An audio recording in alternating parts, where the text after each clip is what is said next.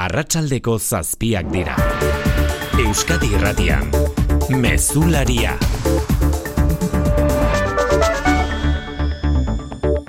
Arratxaldeon guztio josakidetzak hobetu egingo ditu segurtasun protokoloak ospitaletako amatasun unitateetara sartzeko. Besteak beste beharrezkoa izango da identifikazio txartel elektronikoa izatea, bai profesionalentzat baita aur jaio berrien guraso eta bisitarientzat ere unitate horietara sartzeko. Segurtasun kamerak ere ezarriko dira.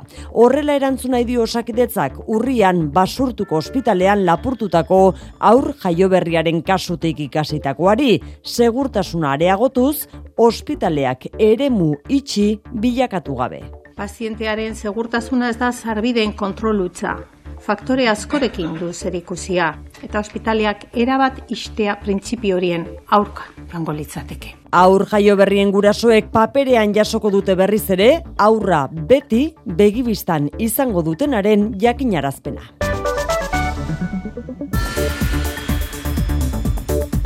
Gainerakoan Mondragon taldearen urteko batzarra dugu izpide Anain Sausti Arratsaldeon. Arratsaldeon oian, eh? Ulma eta Orona taldeek ez diote ofizialki eman Mondragon taldeari korporaziotik irteteko nahiaren berri. Irteteak ez dio lainori mesede egingo adierazi du batzarrean Inigo Uzin Mondragon taldeko lehendakariak.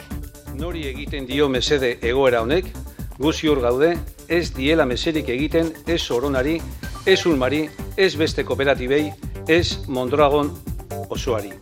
Urteko batzarra amaitu ostean uzine gaineratu du etorkizuna lankidetzan eraikitzeko borondate irmoa duela taldeak. Aurten salmente geuneko bost egin dutela gora eta amaika mila milioi euro fakturatu dutela. Ulma eta oronak abenduan erabakiko dute taldean jarraituela ez. Galen biktimen duintasuna defendatzeko neurririk hartukote duen galdegin dio Eusko Alderdi Jeltzaleak Espainiako gobernuari senatuan Barrio Nuevo eta Galitzak aipatu gabe Felix Bolaño Baños presidentzia ministroak erantzun du justiziak epaitu zituela gertakariaiek eta bete zirela epaiak. Estefania Beltrán de Heredia senatari jeltzalea, Félix Bolaños ministroa. Es hora de levantar el secreto sobre toda la información que permanece oculta. El gobierno condena sin paliativos aquellos hechos. Una condena rotunda del gobierno, se lo digo con toda claridad. Presoen aldeko sareak beraldetik uste du urruntze politikaren amaieraren atarian dela Euskal Gizartea espetxe zuzendaritzak atzo beste zazpi preso hurbilduko dituela jakin ondoren. Besteak beste Ministerio Fiskala egin du preso gehiagoren Euskal Herriratze eta etxeratzearen blokeoaren erantzule. Urtarrilaren zazpian Bilboko kaleak beteko direla esan du sarek. Donostiako udalak akordioa lortu du Espainiako Defentsa Ministerioarekin loiolako kuartelak erosteko. Urte bukaera aldera sinatuko dute akordioa bi alde kirurogeita amairu milioi euroren truke amazazpi hektarea lur erosiko ditu udala kala ere eskualdatzea ez da bere ala gauzatuko eneko goia donostiako alkatea. E, gaur egun dauden militarrak da urtetan, o da urte izango dituzte bertatik e, irten aldizateko hori da beraiek estimatzen duten denbora. Kuarteleko lurretan, mila eta bosteun, mila eta zazpiren etxe bizitza artean eraikitzea horre ikusi da, eta aldek sinatuko duten akordioan ulia mendian defensa ministeria dituen 6 hektarea erostea ere jasotzen da. G-hogeiko bileraren lehen egunean, Errusiak eun misil inguru jaurti ditu Ukrainan eta herrialde erdia argindarri gabe geratu da. Ukrainako gobernuak esan du erasoaldi gogorrenetakoa izan dela, gerra zizenetik Kiev hiriburuan gutxienez, zibil bat hilda eta bi etxe bizitza ia suntzituta geratu dira. Azpiegitura energetikoa oso kaltetuta herrialde osoan, biztalen euneko ierirogeita amar internet gabe geratu da. Erasoaldi hau etorri da, balin geogeiak Ukrainiaren inbazioaren aurkako gaitzespen mezua adostu eta ordu gutxira. Sarrera honetan aipamen bat ere bai ostiral honetan bertan abiatuko den Euskaraldiari atletikek eta realak egin dute bat arratsalde honetan ariketa sozialarekin. Hain justu larun batean jokatuko den derbiaren atariko nerea hortiz eta Joseba Ibarburu atletik eta realeko presidente ordeak. Garrantzitsua iruditu zitzaigun, ba berdintasuna eta euskara txertatzea, ez? Horregatik zuzendaritza batzarrak erabaki zuen emakumezkoen derbi hau San Mamesen ospatzea. kontutan hartuta gainera Euskaraldia azten dela. Ezin aukera hau galdu Euskara eta berdintasuna, ba, San Mamesen batzea, ez? Atletiken aldetik e, jaso genuen edan gomidapena, ba, baietz esan genuen bereala, eta, bueno, haupa emakumezkoen futbola, haupa, haupa Euskal Derbia eta haupa Euskera, ez. Kepa Iribar, Arratxaldeon. Arratxaldeon. Kirola lorrean zer dugu lerroburu? Bueno, ba horixe, e, Euskal Aldiarekin bat egingo duela derbiak, baina futbol partida garrantzitsu ere jokatuko dela egun berean guri dagokigunez, e, larun batean e, sortzietan, sortzi partida jokatuta reala zeigarren dago amairu punturekin, goruntz jarraitu nahi dute txuri urdinek, iaz e, bigarren amaituta horra hurbildu nahi dute, eta atletik bederatzi garren dago, amar puntu ditu, ligako talde gazteen izaki, pixkanaka hobetzen jarraitu nahi duela esan dute protagonisten hitzak jasoko ditugu eta gurean izango da gaur kontratua bi urtez luzatu duen Mikel Urrutiko etxe pelotari ere. Laboral kutsak babestuta eguraldia eta trafikoa. Maialen izadugu Euskalmeten, Maialen Arratsaldeon. Arratsaldeon, bihar odeiak izango dira nagusi, baina ateri eutxiko dio. Goizaldean zeruan nahiko garbi gara daiteke eta goizean goiz temperatura aurreko egun hauetakoa baino basuago izango da. Gero goizean, erdimailako odei eta koiodei desente ikusiko dugu arratsaldean odiak ugaritu egingo dira eta arratsalde gau partean animenka tantaren bapota dezake, baina oroar ateri egingo da. Bestetik, ego mendebaldeko iztea oraindik arroi biliko da, baina ez gaur bezain beste. Trafikoan ana, arazori bai ordunetan? Bai, eragozpen makarra honetan abanzadan, Bizkaia seiru zazpi errepidean, erandio parean, hiru autok txapazko ezbeharra izan dute, ezkerreko erreia itxita dago getxorako bidean. Hey girls.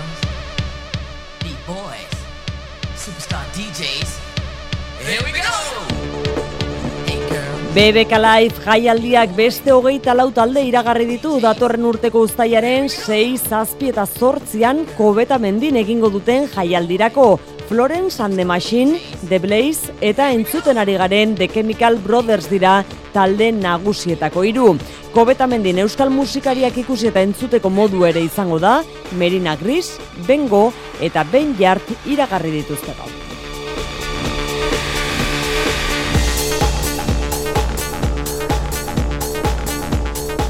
Arratxaldeko zazpiak eta zazpi minutu ditugu teknikan eta errealizazioan xante gurrutxaga eda Xabier Iraola azaroaren amabosteko mezulari honetan.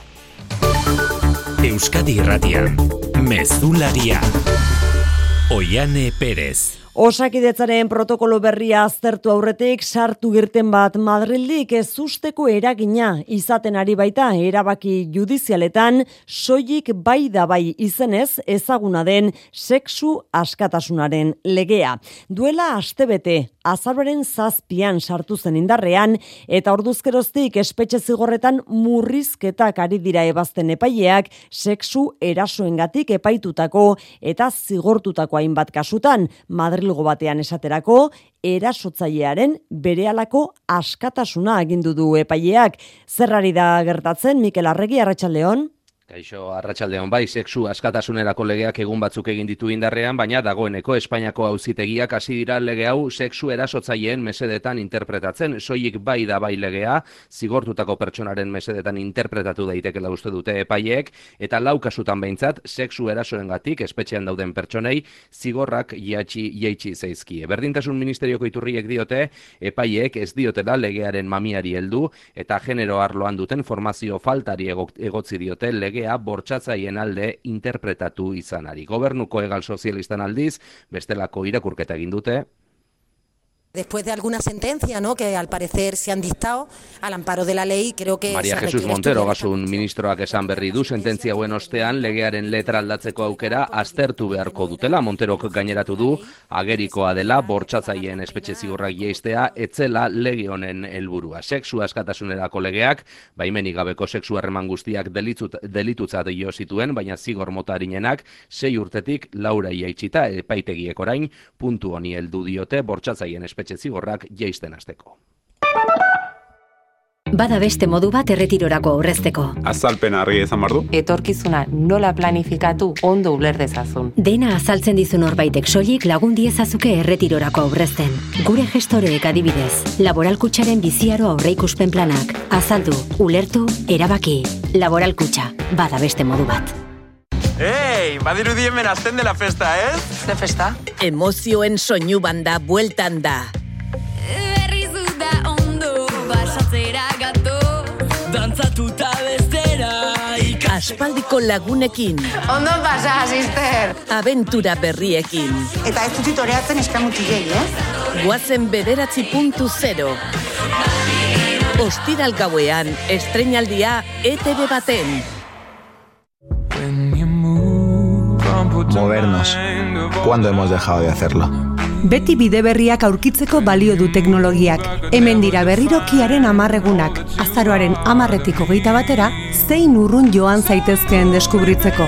Kia, movement that inspires. Etorri orain nobo karrera, kiaren konzesionario ofiziala gipuzkoan, oi hartzungo lintzirin industrialdean eta olaberriako inausti industrialdean. Zure garbigailuak zer pentsatzen duen entzuna ahal izango bazenu, honelako zerbait izango litzateke. Bira, bira, bira, bira, bira. Berari ez dio ardura zenbat energia erabiltzen duen. Zuri ordea bai. Horregatik Total Energiesen preziona ematen dizugu eta euneko amarreko deskontua gasa ere kontratatzen baduzu. Kontsultatu baldintzak totalenergies.es webgunean.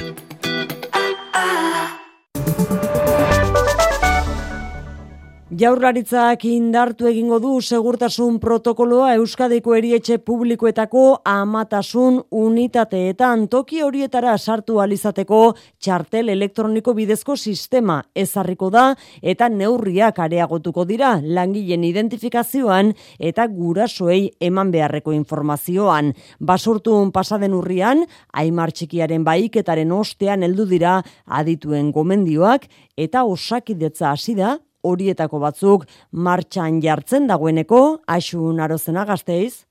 Bai, osakidetzako zazpia amatasun unitate daude Euskal Autonomia Erkidegoan, bat araban, bi bizkaian eta lau gipuzkoan. Eta neurri batzuk denetan ezartzea osasun sailak errazagoa aurre ikusten baldin badu ere, beste batzuetan aldaketa handiagoak beharko dira.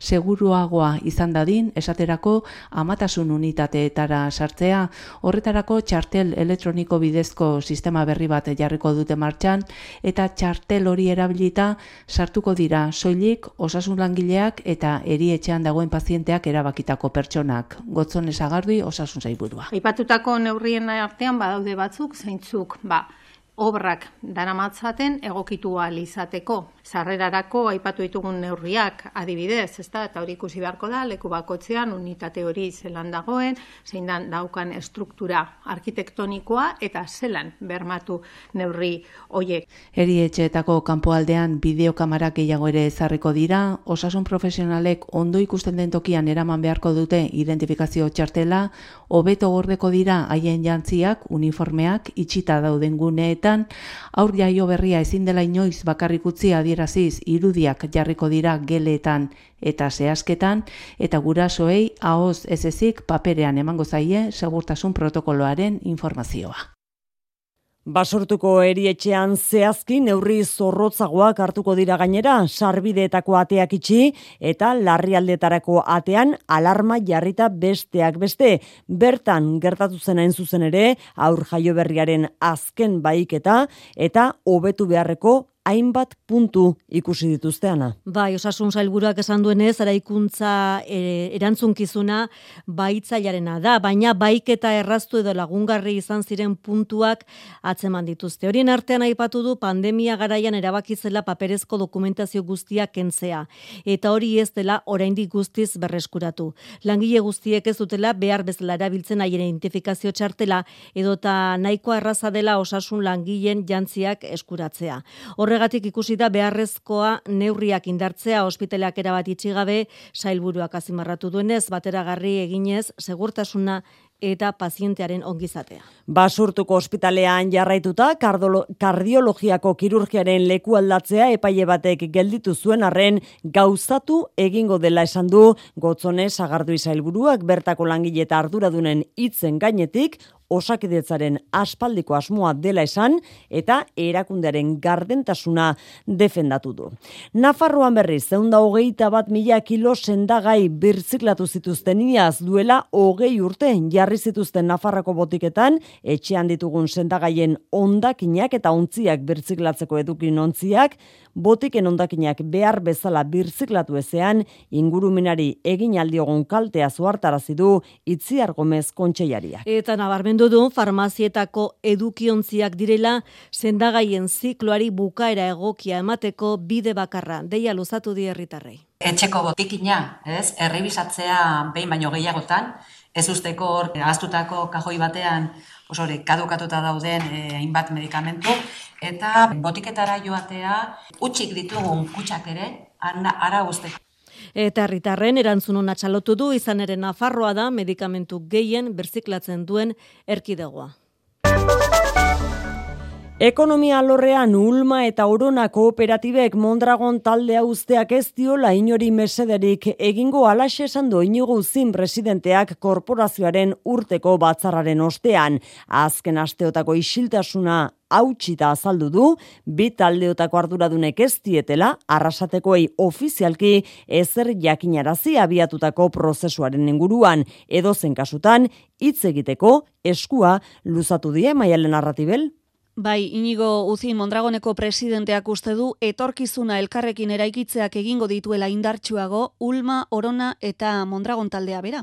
Benetan uste dugula Oronaren eta Ulmaren etorkizuna eta bertako pertsonena hobea izango dela Mondragonen balioak partekatzen ditugulako eta uste dugulako elkarrekin indartsuagoak garela gero eta konplexuagoa eta ziurgabetasunez betetako mundu honetan. Gaineratu du Oñati eta Hernaniko kooperatibetako ordezkariek ez dietela ofizialki jakinarazi abiatu dituzten prozesuak zertan diren. Eta beraz, ez dakigu zein izan diren prozesu horiek aberasteko benetako arrazoiak. Baina edo zein kasutan atea zabalik daukatela hitz egiteko eta jarrera kurbiltzeko izan ere batzarretik pozik atera dauzin, kursalera bertaratu diren laureun digora kooperatibistek txalozaparradaz babestu dutelako taldearen bide horria.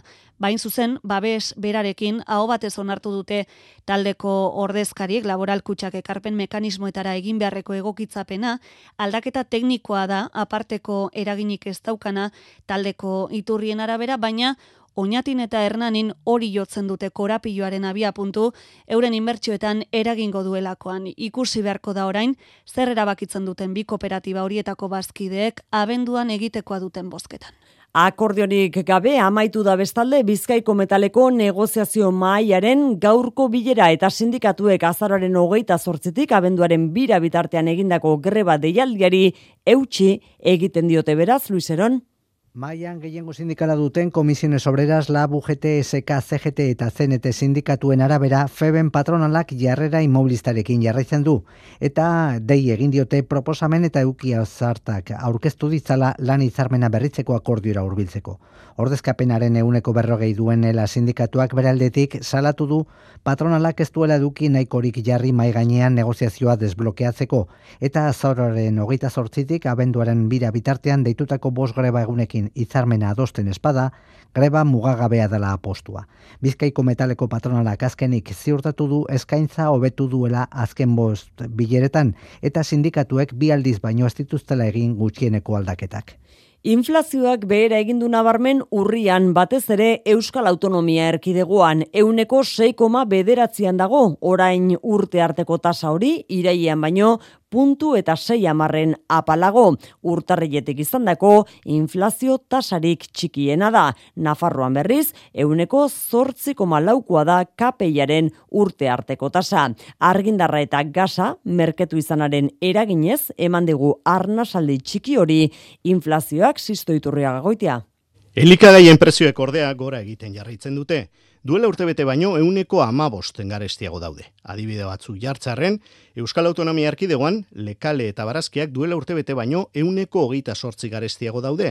Azukrea euneko irurogeita malau garestiago eta rautzak euneko hogeita zazpi garestiago. Nafarroan euneko hogeita malau garestitu dira rautzak eta esnea euneko hogeita zei. Hala ere, samezela, urte arteko inflazio tasa nabarmen jeitsida pasaden hilean, Irailetik urrira prezioak euneko 0,5 garestitu diren arren Nafarroan eta euneko 0,2 Euskadin.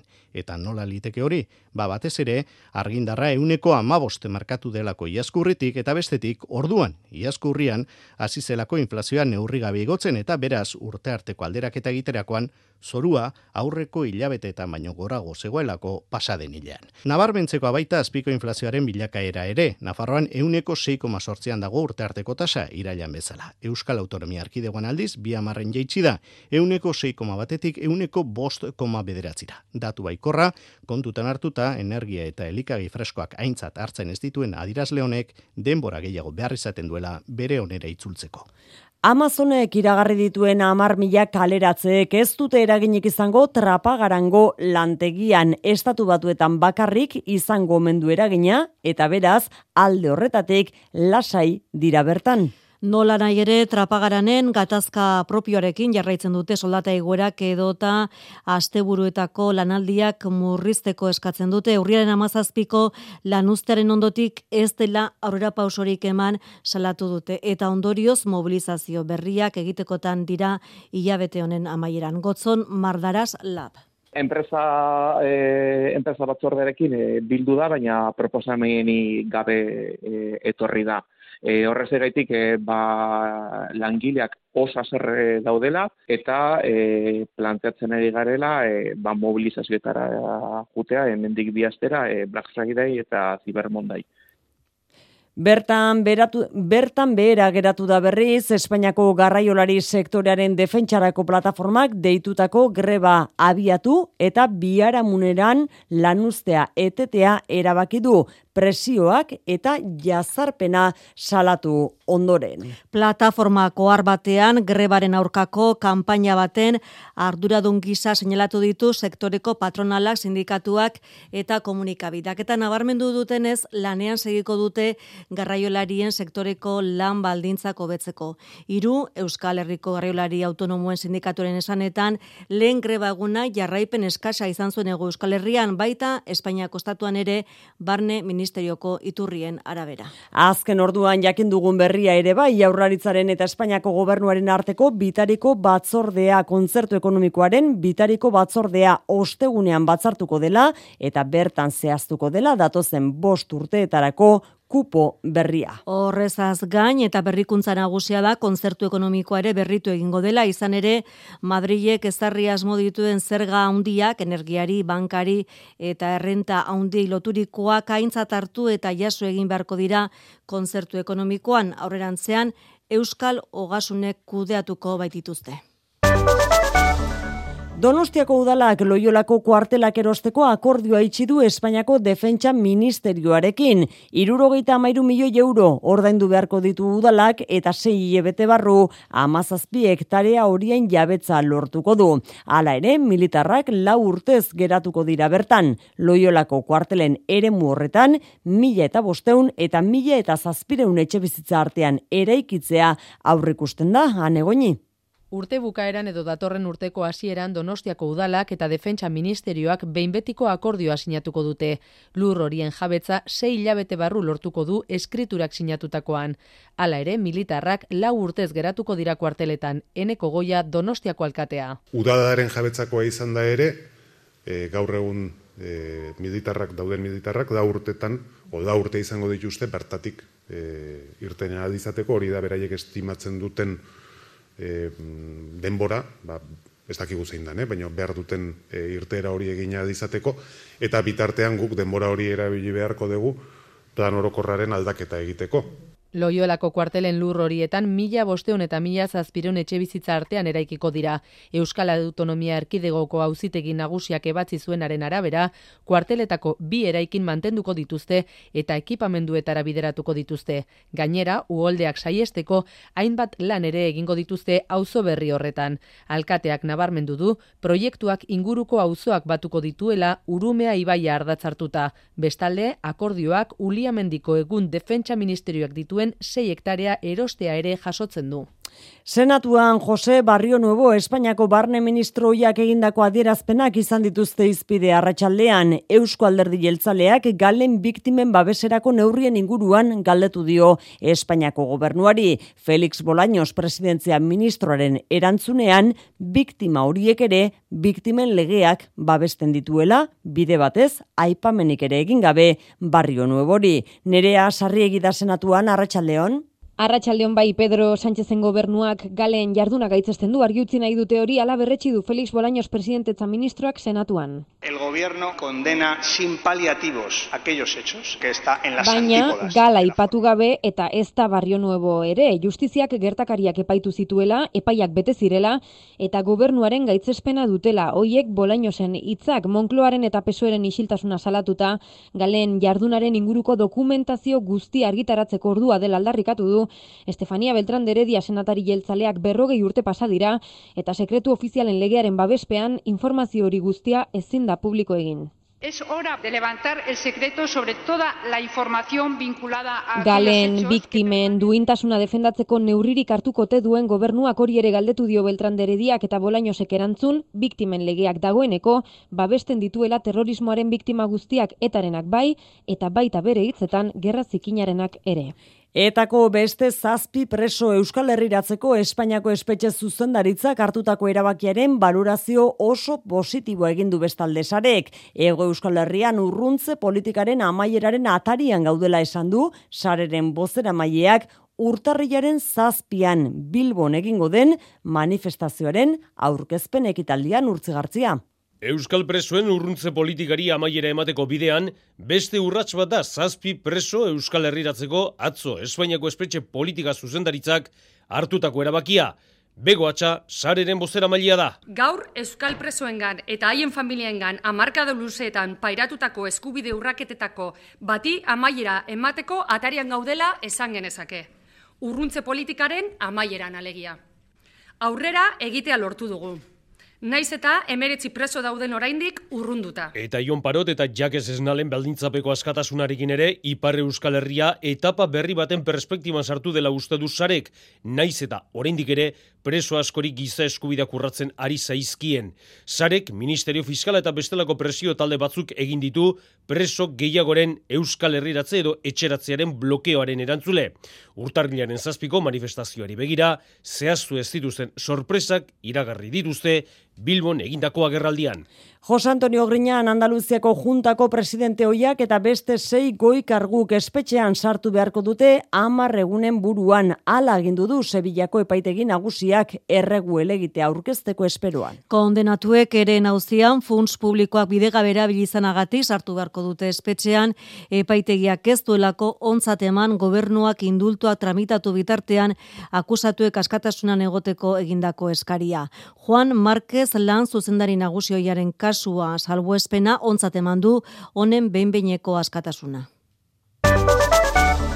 Errusiako armadak hainbat hiri bombardatu ditu arratsalde honetan Kiev hiriburua barne geogeiaren bileraren lehen egunean. Munduko hogei ekonomia nagusiak Indonesiako balin daude elkartuta eta Ukrainako gerra da zuzen ere, ez da gai nagusia. Aderazpen ofizialean, gerraren gaitzespena jaso nahi du mendebaldeak, baina espero bezala Errusia horren aurka agertu da landerrizagirre geogeiaren politizazioa salatu du Sergei Lavrov Errusiako atzerri ministroak balin.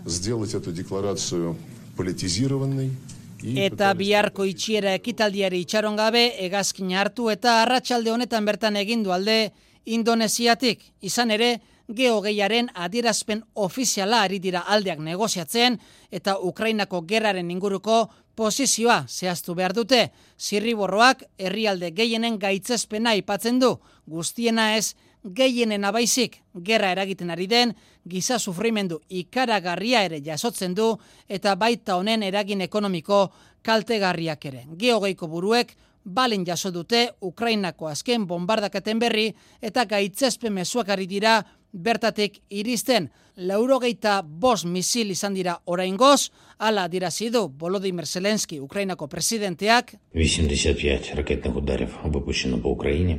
Eta gutxienez pertsona bat hilda Kiefen hiriburuko biztanle erdiak argindar barik daude momentu honetan eta erasoak izan dira Lviv, Kharkov, Mykolaiv eta Txernihifen ere. Eta estatu batuetan, gure goizaldeko iruretarako deitu ditu komunikabideak, Donald Trump, presidente hoiak ez usteko haundirik ezean, presidente gai izateko hautagaitza aurkeztuko du, naiz eta hauteskunde legislatiboen ondoren, alderdi barruan zalantzak sortu. Amaitu aurretik etxera huelta, irulegiko eskuaren aurkikuntzak zeresana eman baitu azken orduotan, adituen urrengo erronka, sorioneku hitzaz gain, xaflan idatzita dagoena, argitzea, aurkikuntza honek Euskararen iraganari buruzko teoria asko irauli ditzake eta gogo eta hori erdigunera ekarri dugu Euskadirratian patxirigoien. Garaiko ondare materialaren inguruan eta ohituren inguruan sakon aztertu da, baina iruleiko eskuak albidetzen du aldi berean informazio inmaterialaren inguruko xetasun gehiago ezagutzea. Makina iestaran iruleiko aztarnateiko zuzendaria. Elduleku gutxiago izaten ditugu normalean afera ez materialez solasteko. Irulegiko eskuak bereziki da garrantzitsua baskoien jendarteko afera inmaterialez intzatzen dakutelako eta horien artean beraien hizkuntza. Eskuko idazkuna baskoien hizkuntzaz mintzo baitzaigu ahoz bakarrik ez idatzi ere erabiltzen baitzen, historialari askoren hipotesia hankaz gora jarriz. Aiestaran egu hartarazi duenez pieza bakarra izateak eta ez korpus oso bat urrunago joatea zailtzen du oraingoz. Hipotesiak hipotesi hizkuntza baskonikoa dela argi dago, baina noiz bihurtu zen euskara? Blanka Urgel EHUko irakasleak erantzuna. Mendeekin gertatuko zen epaskoiera ura euskara bihurtzea. Mitxelenaren hipotesiari heltzen badiogu, zeigarren mendearen bueltan izan daiteke puntu klabe bat. Hortaz erantzun zehatzik ez dago euskarara aldaketa noiz egin zen zehazteko mendeetan zehar garatu den kontua delako.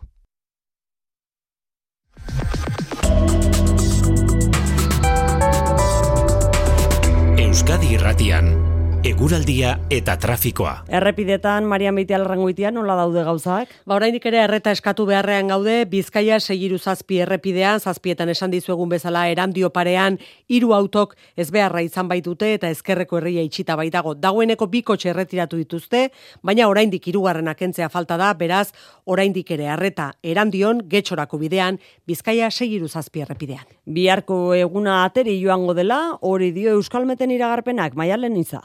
Bihar odeiak izango dira nagusi, baina ateri eutxiko dio.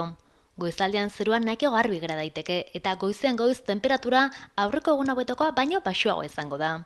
Gero goizean erdimaiako odei eta goiodei desente ikusiko dugu. Arratxaldean odiak ugaritu egingo dira eta arratsalde partean animenka tantaren babota dezake, baina oroar ateri egingo da. Bestetik, ego mendebaldeko iztea oraindik arroi biliko da, baina ez gaur bezain beste. Mezularia, gertukoak. Araban lantaronen biomasa ekoizteko planta eraikiko du bioargi enpresak martxan jartzeko hau da biomasa sortu alizateko gutxienez basoetako eunda berrogei mila tona ondakin beharko dituzte eta urtean berrogei mila etxe bizitzetarako adina energia sortuko du iratibarrena. Lau edo bost urte barru martxan egongo da lantarongo biomasa planta berria bertako industrialdean, ala espero du behintzat proiektuaren ardura duen bioargi, enpresak.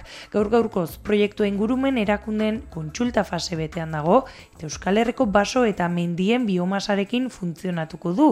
Eta zergatik araba proiektu aurrera eramateko, Jose Ignacio Ortega sener berriztagarrietako kideak erantzun digu. Su proximidad a un nudo de evacuación de energía eléctrica importante el hecho de que es un área con muy buenas comunicaciones por Ortega azpimarratu du araba eta zehazki lantaron oso leku estrategikoan daudela. Alboan dituelako esaterako larrazubiko azpi estazioa edota errepide bitartez gainontzeko lurraldeak ere.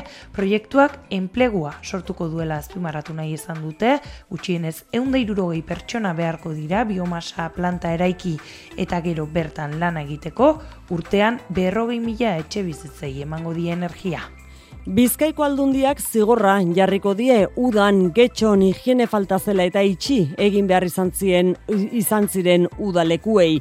Lorea Bilbao diputatuak batzar nagusietan azaldu du udalekuak ez zuela martxan jartzeko baimenik eskatu eta horregaitik ez zuela aldundiak honen berri olatzarriola bengoa. Amarra mala urte arteko aurrek gurasoei telefonoz kontatu zieten udalekuetan zikinkeria nagusi zela, gauzak puskatuta, gurasoek udaltzainei eman zieten abisu eta haiek aldundiari.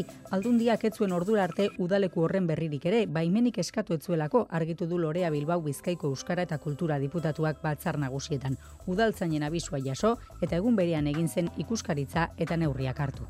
Hori da kontuan, momentuan jakin gendun momentuan itxi egin zen, Zigor prozedura zabaldu zen orduan eta hori amaitzeko lanetan ari da aldundia udalekuen antolatzailei dagokien isuna jartzeko. Era berean lasaitasun mezua zabaldu nahi izan du Lorea Bilbao koroar gizartera gertaera isolatu baten aurrean gaudelako eta udalekuen araudia eguneratzeko asmoa ere agertu du gazteriaren euskalegi berrian oinarrituta. Pandemia ostean berreskuratutako ekitaldi gehienen antzera hemen da hemen izango da asteburuan bi urtez kale egin duen Tolosako babarrunaren jaia ere babarrunaren etxe den herri gipuzkoarrak festa giroa izango du bi egunez perla beltzari gorazarre egiteko. Bi eta izango dira larun batean eta ez da bestelako jai planik ere faltako asteburuan ze arraxe roderozola? Gozoak txuleta eta nola ez babarruna. Tolosak leku egingo dio gastronomiaren mapan onduen kokatzen duen produktuari. Festaren helburu nagusia da produktoren lana argitara ematea, baina Euskal Jaiaren eskutik bestelako aukera ugari ere izango da. Imanol Zubeltzu elikerreko koordinatzaile. Baserretarrek eta ekoizlen tolosako babarunaren txapelketa egongo da, e, larun bat goizen. Ira beren, egurekaiola elkartek antolatuta sukaldarien txapelketa, eta gero bai da kultura ikuspegiz eta musika ikuspegiz da, egitarau e, oparo zabal bat egongo da. Festaren eskutik hain zuzen berriz ere nabarmendu egingo da tolosak eta eskualde osoak babarrunarekiko duten mira. Tolosa izan da ez, e, momentu honetan Tolosako Babarnaren elkartearen kokaleku nagusia, ekoizleak gipuzkoatekan edaude zabalduta ez, baina bueno, eskualdea eta herria izan da, ba bai perla beltza izen eman diotena ez, baina baita ere bere produzioan, bere e, barietatearen egokitzapenean ez, ba, lan eta ekarpen nagusi dute. Larun batean urteko produktore onenaren izena ezagutuko dugu eta baita babarrun sukaldari honenen izenak ere bi lehiaketaren bitartez. Kultura leioa. Ni ez naiz Mikel Laboa novela grafikoa argitaratu dute Mikel Laboa katedrak eta elkarrek unai iturriagak eta arkaitz kanok idatzi dute eta Joseba Larretxe marrazkilariak ornitu du irudiz. Laboaren bizitzak eta honen kantugintzak sortzaiei iradokitzen ziotenetik abiatutako poema grafikoa da. Ainoa agirre. Ni ez naiz Mikel Laboa western filmen erara hasten da. Clint Eastwood gogora dakarkigun Mikel Laboa bat, Mexikoko mugako erriska batera iristen den unean. Gutxik proposatuko lukete hasiera hau Mikel Laboaren biografia baterako, baina Iturriaga, Kano eta Larratxek sinatzen duten eh, novelan grafiko honek moldeak hautsi ditu eta umoretik, irudimenetik eta askatasunetik heldu diote musikari Donostiarra zein izan zen kontatzeko erronka itzelari. Hiru sortzaileak legeitun elkartu mentziren hasierako egunetan eta han pasa zituzten egun horietan adostu zuten laboak hain bereak zituen askatasun egarria eta aldarte umoretsua izango zirela lan honen abiapuntuak. Arkaitzkano. Askatasuna aldarte jostari eta umoretsua eta arriskuak hartzeko gogoa. Hori zelakoan laboa nolabait zirrikitoren batetik erakusteko edo komiki garri bihurtzeko modua. Eta hala eta guztiz ere, bueltan bueltan bere espiritu jolasti hori jarraiki biografia agertzen joan zaigula. Carlos Santa Maria liburutegian egin duten aurkezpenean, Unai Iturriaga eta Arkaitzkano izan dira, tamalez Joseba Larratxe Josebiskik ezin izan du bertan egon, baina bi gidoilariek goraipatu dute haren lana kriston lana, nik uste dut lan honetan Josebak utzi duela marka bat. Marrezkilari bezala, goia jo duela, esango nuke ez. Ni ez naiz Mikel Laboa izenburu duen novela grafikoa Durangoko azokan aurkeztuko dute abenduaren amarrean eta dagoeneko salga indago elkar dendetan.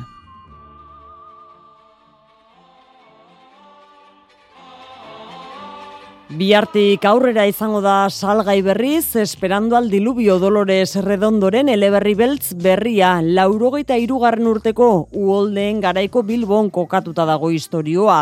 Egile donostiarrak dio, bizkaiko liburu saltzaiei duela bederatzi urte mandako hitza, bete duela eleberria bilbon kokatuz. Liburuaren lehen aurkezten publikoa, hilaren hogeita sortzean egingo da, arriaga antzokian, Juan Ramon Martiarena. Benetako Eskoziar serie hiltzaile bat eta fikziozko polizia bat dira esperando al diluvio eleberriaren protagonistak. Mila bederatzirun da irurogeita zortzi eta irurogeita bederatzi urteen artean serie hiltzaile horrek hiru emakume hil zituen Glasgow. Ez zuten inoiz harrapatu eta kasuak irekita jarraitzen du gaur egun. John Biblia izenarekin bataiatu zuen prentsak.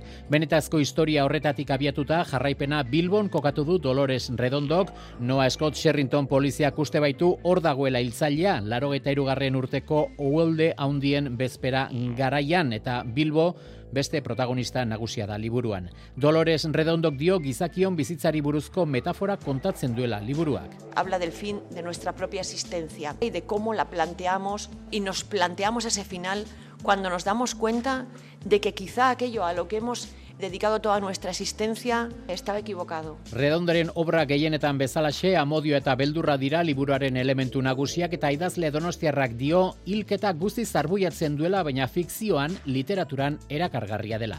Esperando al diluvio, biartik aurrera salgai eta hilaren hogeita zortzian berriz, eleberriaren lehen aurkezpen publikoa egingo da harriaga antzokian.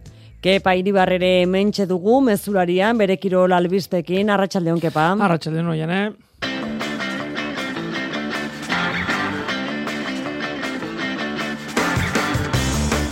Euskaraldiaren derbia izango da larumateko atletik reala bi taldeek eta klubek euskararekin bat egingo dute, baina hiru puntu garrantzitsuak ahaztu gabe. Mikel Urrutiko etxeak beste bi urtez jarraituko du profesionaletan baiko enpresarekin. Jokin Altunak gustuko entramendu osatu du Bizkaia pilotalekoan prest dago igandeko lauterdiko finalerako. Eskubaloiko gizonezkoen asobal ligako anaitasuna baliadoli sortzietan beheko zulotik urrundu nahi dute Nafarrek Europako txapelketan, markatu, amaitu berria da, Montenegroko goita amabost, Errumaniako goita amalau. Ideka Euskotren saskibolo italdeak Alima Denbele Malitarra fitxatu du, hogeita bi urte ditu, egalpi bota da. Gaur abiatu da olatu handien punta galea surf txapelketaren itxarote epea martxoa amaitu arte baldintza egokien zain egongo dira. Kolo-kolo, Ribera Navarra eta Gran Canaria osasuna magna kaupako kanporaketak gaur. Arratxaldeon guztioi ongi kiroltarte honetara, Euskaraldiak bat egingo du goimailako kirolarekin larumatean San Mamesen, emakumezkoen ligako atletik reala derbia katedralean, edo kirola erabiliko da Euskaraldiari eta Euskarari bultzada emateko. Miren, eh, dobaran Eusko jaurlaritzako hizkuntza politikarako zeilburu ordea da. Bi erakunde ezinbestekoak, ez da? Reala eta atletik elkarrekin Euskaraldiaren aldeko ekimen honetan, eta larun bateko partidu interesgarria e, izango dugu gainera, ez? E, eskerrak eman Euskaraldiarekin bat egiten duzuelako, zuek ematen duzuen mesua guretzako ez da e, oso, oso, oso potentea da, azken baten bueno, e, gaitasun hori daukazuelako, ez da, atletiketik, atletik sale guztiak ez, gonbidatzeko, e, Euskaraldian parte hartzera, eta realetik ere gauza bera egiteko. Garrantzia eman diote larun batekoari Euskaraz aritzeko gune erraldoia osatuko da goiatze urkiko Euskaraldiaren koordinatzailea da. Ariguneak dira Euskaraz lasai aritzeko guneak, ez? E, estres linguistikorik gabeko guneak, larun bateara begira jarrita, ba igual e, egun horren garrantzia azpimarratu nahiko genuke ere Euskaralditik, ez? Hemen bertan, samamezen, ba bueno, arigune erraldoi bat sortzeko aukera izango dugu, ez? E, bueno, ba, bilaka hau bizi eta belarri prest bertaratuko baikara, ez? Ona, ba, emakumen euskal derbia eta euskaraldia ustartzeko. Euskararen festa eta aldarrikapen ekitaldia izango da beraz eh, larumatekoa eta bi klubek eh, bat egin dute honekin, gure hizkuntzaren inguruan bi kapitainak, garazi muru atletikekoa, nerea izagirre realekoa urren ez urren. E, taldekien artean euskera dakigun artean saiatzen gera euskera egiten, e, estafarekin ere bai, danak e, menperatzen dute euskera, eta prentxaurrekotan, ekitalditan, eta nik uste dut klubak asko zaintzen duela euskera, ba, azkenean gure identitatean parte bat dalako, ez? Gure bestuarian egia da kanpotar asko ditugula, entrenatzaiatik hasita ba, berak euskeraz dakila, baina egia da ba, gure artean euskaldunen artean euskaraz hitz egiten degula, eta alik eta momentu gehienetan ba, euskaraz hitz egitea ez da bestela guk euskaldun euskaldunak izanik ez badugu euskeraz egiten, ba, euskeraz dakitenek ba, dutelako egingo. Baina horrekin batera noski, hiru puntu garrantzitsu egongo dira jokoan ez dute protagonistek eh, hori ahaztu, atletik eh, azken bi partietan garaipena lortuta, ba, pixka bat arnaza hartuta dator, iraia iturregi atletikeko entrenatzailea. E, Liga hasiera gogorra izan dugula eta bueno, azken astean lortutako bi garaipenek, ba, bueno, arnaza hartzeko aukera eman digula, ez? Eta zapatuko partioa irabasteak emango liguke, ba, jarraitasun hori ematea, bat ez ere emaitxe, ez? Sentsazio aldetik egia naiz eta partioa batzuk galdu, nik uste taldeak ondo lehiatu izan duela goiko taldeen kontra, baina agia da ere, ba, bueno, emaitzak eseto horrezela e, bilborantz. Eskenatoki berezian jokatzen diren derbietan, emozioak menderatzearen garrantziaz eizagirre. Partida berezia, badakigu, bueno, hemen jokatzea beti dela zera ipozgarria, e, baiano eta baita samamesen, ba, partio politaia jokatzeko, zelaia espetakulara delako, gure dinamika azken aldi hontan ez da oso ona izan, e, taldeak argi daka, bueno, iruz puntu, iruz puntu jarraitu behar degula, gure objektiboetako bat goran egota delako, eta bueno, ba, azkenian, ba, e, intentsia daudeko eta emozio handiko partioa izango dela, emozioiek kontrolatu ezkeo, ba, bueno, nik uste gauzak ereixagok izango direra. Sortzietan beraz, larun batean eh, San Mamesen, bueno, ba, festa izan da dila, bai Euskararen ikuspegitik, baita Euskal Futbolaren eh, ikuspegitik ere, eta bide batez, itzulerakoa realea arenan jokatuko dela iragarri du prentxaurreko horretan, Joseba Ibarburu, realeko kontseilariak. Eta Samamesen bertan baina demoran atzera eginda, pasaden urriaren hogeita amarrean, Bilarrealen kontrako partida eri zegokion atxeen aldian, gogoan izango duzue, gatibu musika taldearen emanaldia izan zela, bigarren zatiaren hasiera bi minutuz atzeratu zuen eh, horrek, epaileak aktan jaso zuen eh, bakertaera hori, eta orain disiplina batzordeak e, bi minutu horiek e, atzeratzeagatik bigarren zatia, 6 mila euroko izuna jarri dio klub zuri gorriari. Futbol utzi, frontoietan sartu behar dugu, Mikel Urrutiko etxeak beste bi urtez jarraituko du Baikon kontratu luzapenaren eh, berri eman dute gaur 2000 eta bederatzean debutatu zuen eh, profesionaletan zarata morrak, 2000 eta amabostean manomanistako eta lauterdiko txapeldun, 2000 eta amaseian eh, binakakoa eta beste lau finaletara ere iritsi da, azkena 2000 eta hogeian. Protagonista gurekin, Arratxaldeon Mikel. Bai, arrastion. Eta zorionak. Bai, eskerri asko. Posi, ez da, suposatzen dut. Bai, e, posik ez, azkenean, ba, bueno, beste bi urtez gehiago behintzat, o hemen profesionaletan egoteko aukera, azkenean gustatzen zaidana eite, eiten jarraitzeko aukera hori, eta gira zan posik. E, erresa izan da, hartu emana, enpresarekin? Ba, oso erresa, ez, orain abendu, abenduan amaitzen dut, pasana, aztean e, berbain inun, da ez da inolako arazorik izan, ez, e, gustora, eta orain ba bueno, entratzen jarraitu eta urrengo helburuetan pentsatzen. Hori da, beste bi urte lanerako helburuak betetzen jarraitzeko, ez da Mikel? Ba, hori da, eh helburua bueno, hor gorenan egotea da eta txapelketetan alik eta urrutien iristea Eta bueno, horretarako harri daukateko gorren tratu beharko dela, baina egia esan gustora. 2000 eta bederatzean egintzen nuen eh, debuta, e, ja urteak pasa dira, profesionaletan e, badara matzazu urteak. E, orain artekoa, nolako ibilia izan da zuretzat? Bueno, denetarik izan, bez, egia esan asko gozatu dudan momentua izan dira, batez ere itzabelak izan dituenean, e, jokatu bituan saspi finalak ere, ba oso momentu garrantzitsuak izan dira nire kirol bizitzan, baina bueno, sufritze, sufrimendu momentuak ere izan ditut, e, momentu oso gogorrak eta ba, eta bueno, hoietatik irtetzen jakin dut eta orain ba bueno, lehengo maila hori berreskuratzeko gogokit. E, eta orain, hogeita mairu urterekin, zeuk esan bezala iru txapela irabazita, beste lau final ere jokatuta, nola ikusten zara? E, momentu honetan pelota dagoen e, ba, unean, etorri diren gazteekin, zu non ikusten zara, Mikel? Bueno, argi dago, ba, azkenengo bi urtetan ez dudala nire maila mateko aukerari izan, egia esan, ba, bueno, maila haundia dago, lehen ere maila ikaragarria zegoen, eta, bueno, hori berrezkuratzeko gogoekin, oraindik egia esan oso ondo ikusten naiz, horregatik esan dizut, ba, top entrenatzen jarraitu, eta hurrengo helburuak ba, alba dira alik eta horren prestatzen zaiatu.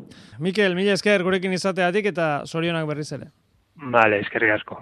Eta igandean, eh, lautuerdiko finala daukagu. Atzo Joseba Eskurdiak entrenatu zuen Bizkaia pilotalekuan, gaur Jokin Altunaren eh, txanda izan da. Hande muru afizionatuarekin aritu da amezketarra, gustura.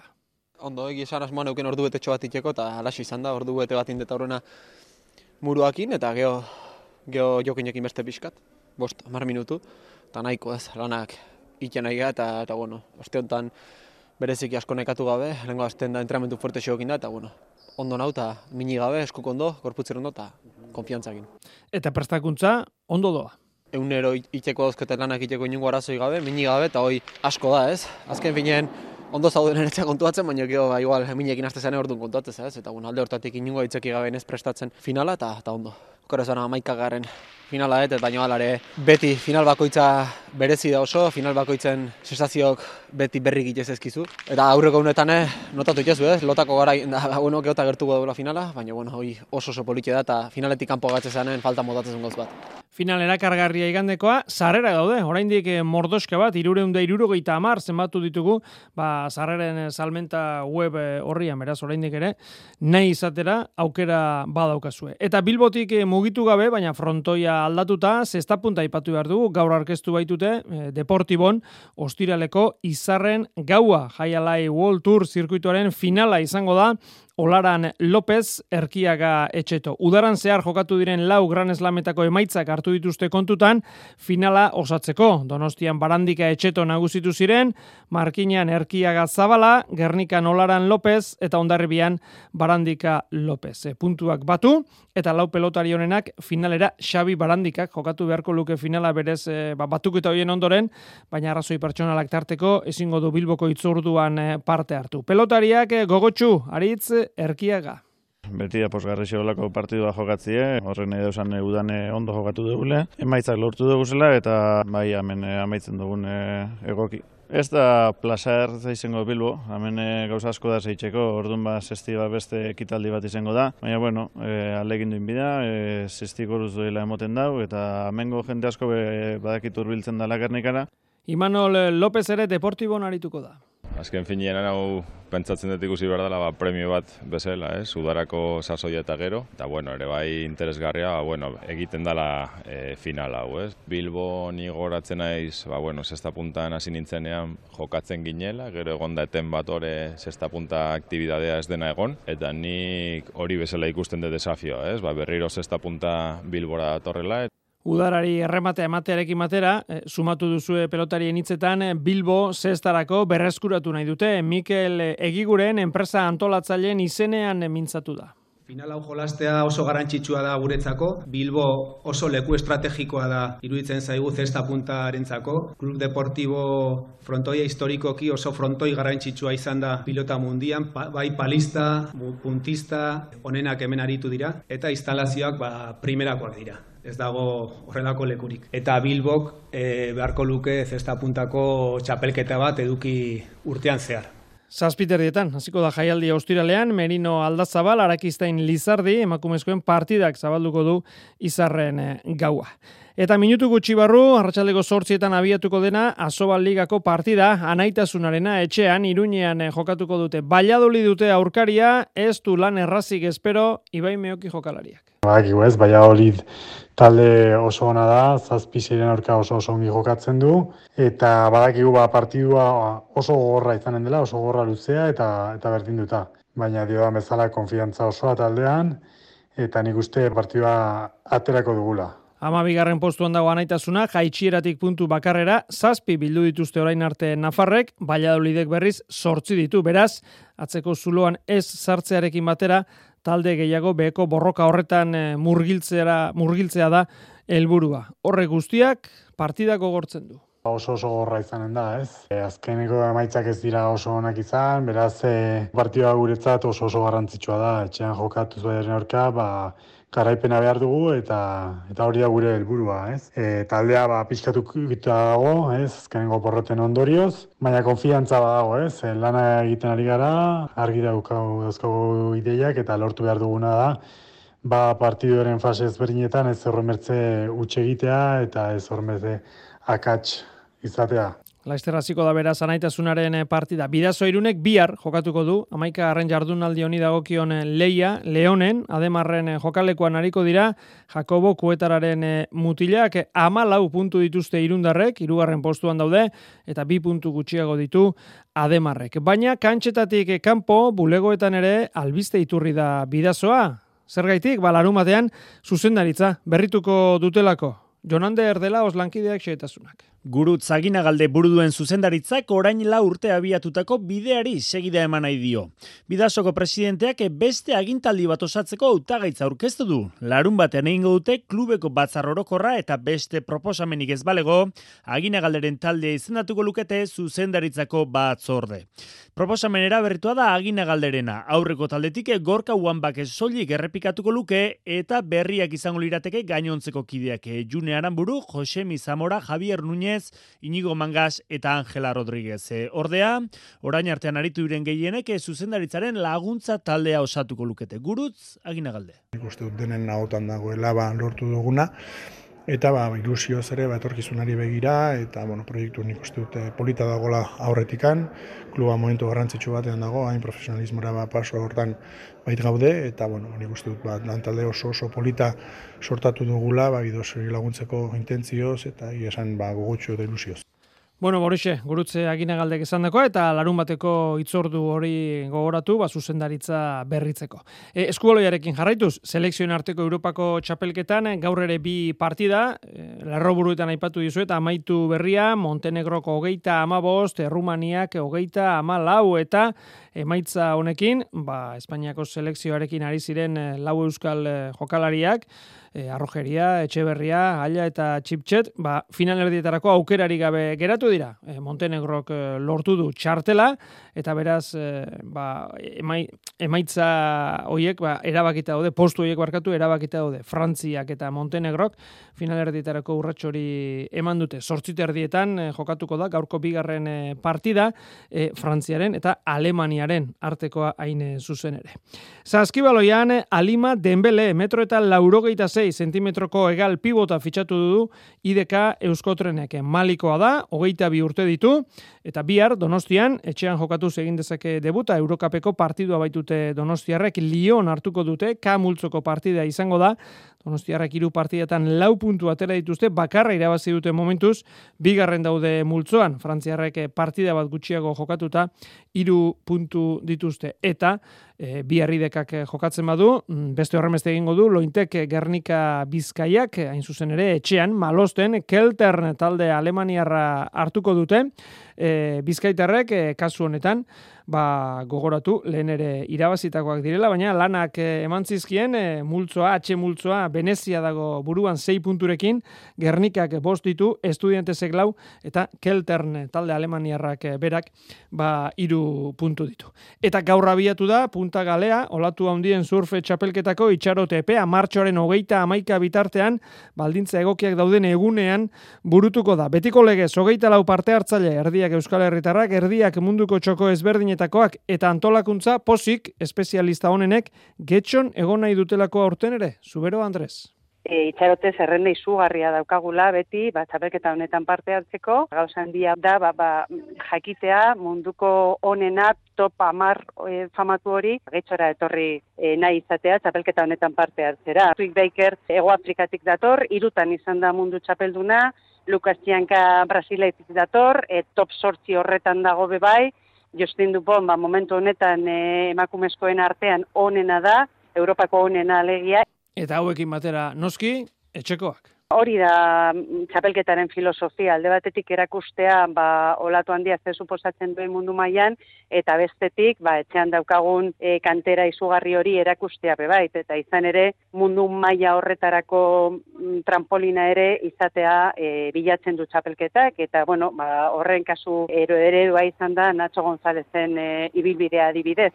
Amasei garren e, ekitaldia izango du txapelketak, Europako veteranoena da, eta egonkortuta dagoela esan digu antolakuntzako kideak. Nik esango nuke olatu handiko surfa modan dagoela, ezta? Eta bueno, hor daude maitzak ikuskizun polita izaten da, jende pilo bat juten da, askotan ez dira ezta sursaleak ere, baina ikuskizuna ba, merezi du.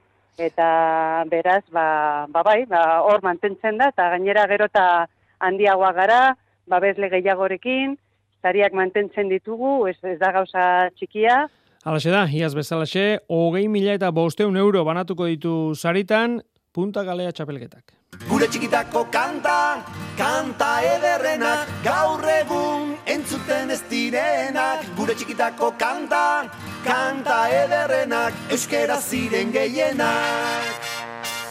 Areto futbolean, errege kopako final amaseirenetako kanporaketak dituzte gaur gure taldek eh, bata abiatuta, e, txetik kanporiko dira biak, e, kolokolo zaragozaren kantxan ari da Azpil Jumpers Rivera Navarra, irabazten, lehen zatiko amaseigarren minutuan, bat eta bi, markagailuan utxe eta bi aurreratu dira, eta ondoren gola jaso dute bat eta bi. Gaueko bederatzietan, Gran Canaria osasuna magna jokatuko da. Eta tenisean, eh, Turinen, Italian, ATPko finalak eh, jokoan, eh, gaur bine urketa, gaur ere bine urketa. Lehenengoa amaituta auger aliazime, kanadiarra nagusi, bi eta huts menderatu du Rafa Nadal Espainiarra, sei eta iru lehen zetean, sei eta lau bigarrengoan. Gaueko bederatzietan jokatuko da eguneko bigarren partida, Rud Norvegiarra, Fritz, estatu batu kontra.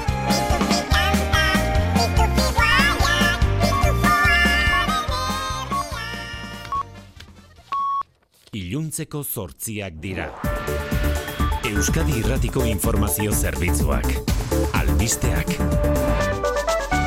Arratxaldeon berriz ere guztioi osakidetzak hobetu egingo ditu segurtasun protokoloak ospitaleetako amatasun unitateetara sartzeko. Besteak beste beharrezko izango da identifikazio txartel elektronikoa izatea, bai profesionalentzat baita aur jaio berrien guraso eta bisitarientzat ere unitate horietara sartzeko. Segurtasun kamerak ere ezarriko dira. Horrela erantzun nahi dio osakidetzak urrian basurtuko ospitalean lapurtutako aur jaioberriaren kasutik ikasitakoari segurtasuna areagotuz ospitaleak ere muitxi bilakatu gabe.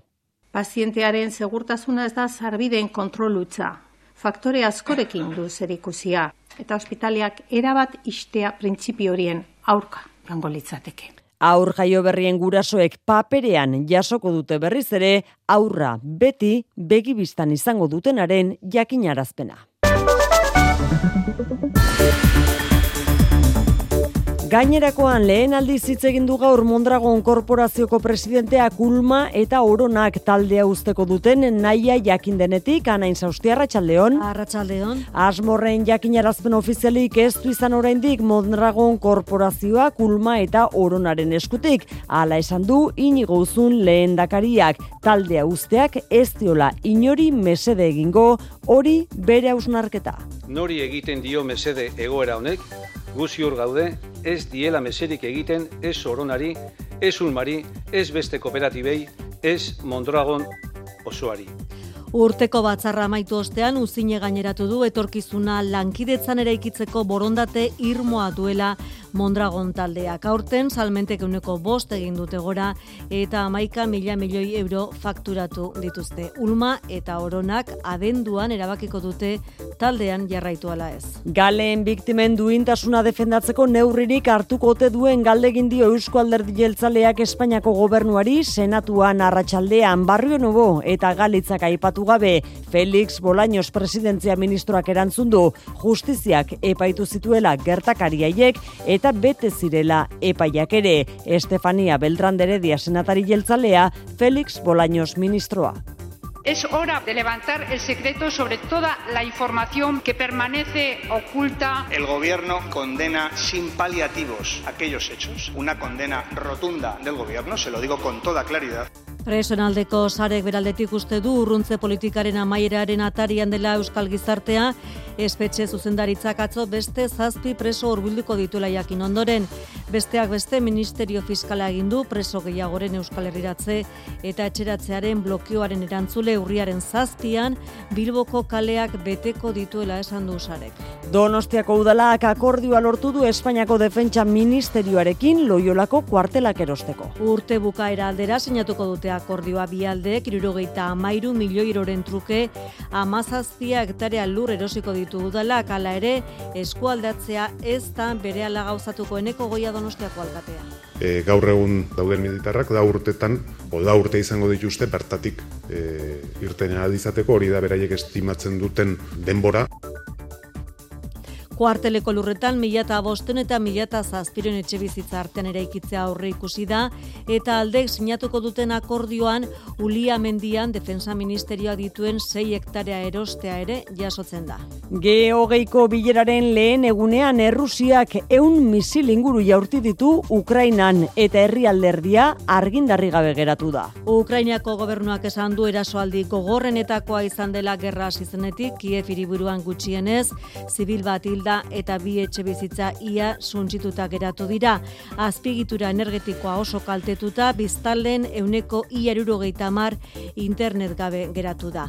Polonian berriz azken ordua da, ez dakigu nor jaurtituta, jaurtituta, baina Ukrainia eta Polonia arteko mugan bi misil erori dira nekazalgune batean bi lagun hilira Morabietzi presidenteak segurtasun Konseilu Nazionala deitu du. Balin geogeiak Ukrainaren inbazioaren aurkako gaitzespen mezua adostu eta ordu gutxira etorri dira erasoaldi hauek.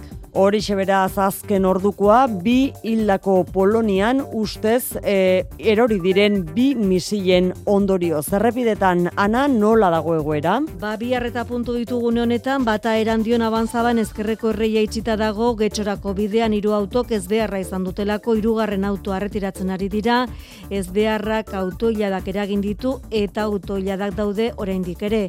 Eta zorrozako biurgunetan berriz azortzian, auto bat matxuratuta dago, arreta eskatzen du bertan barakalderako bidean segurtasun sailak. Eguraldiari dagokionez berriz ateri izango dugu bihar eguna Maialen Liza Euskalmet. Bihar odeiak izango dira nagusi, baina ateri eutxiko dio. Goizaldean zeruan nahiko garbi gara daiteke eta goizean goiz temperatura aurreko egun hauetakoa baino basuago izango da. Gero goizean erdi mailako odei eta koiodei desente ikusiko dugu. Arratsaldean odiak ugaritu egingo dira eta arratsalde gau partean animenka tantaren babota dezake, baina oroar ateria egongo da. Bestetik, ego mendebaldeko iztea oraindik arroi bitiko da, baina ez gaur bezain beste. Arratxaldeko zortziak eta sein minutu onaino gure gaurko mezulari abi harritzuliko gara, arratsaldeko zazpietan ondo izan, bihar arte. EITB Zure komunikazio taldea.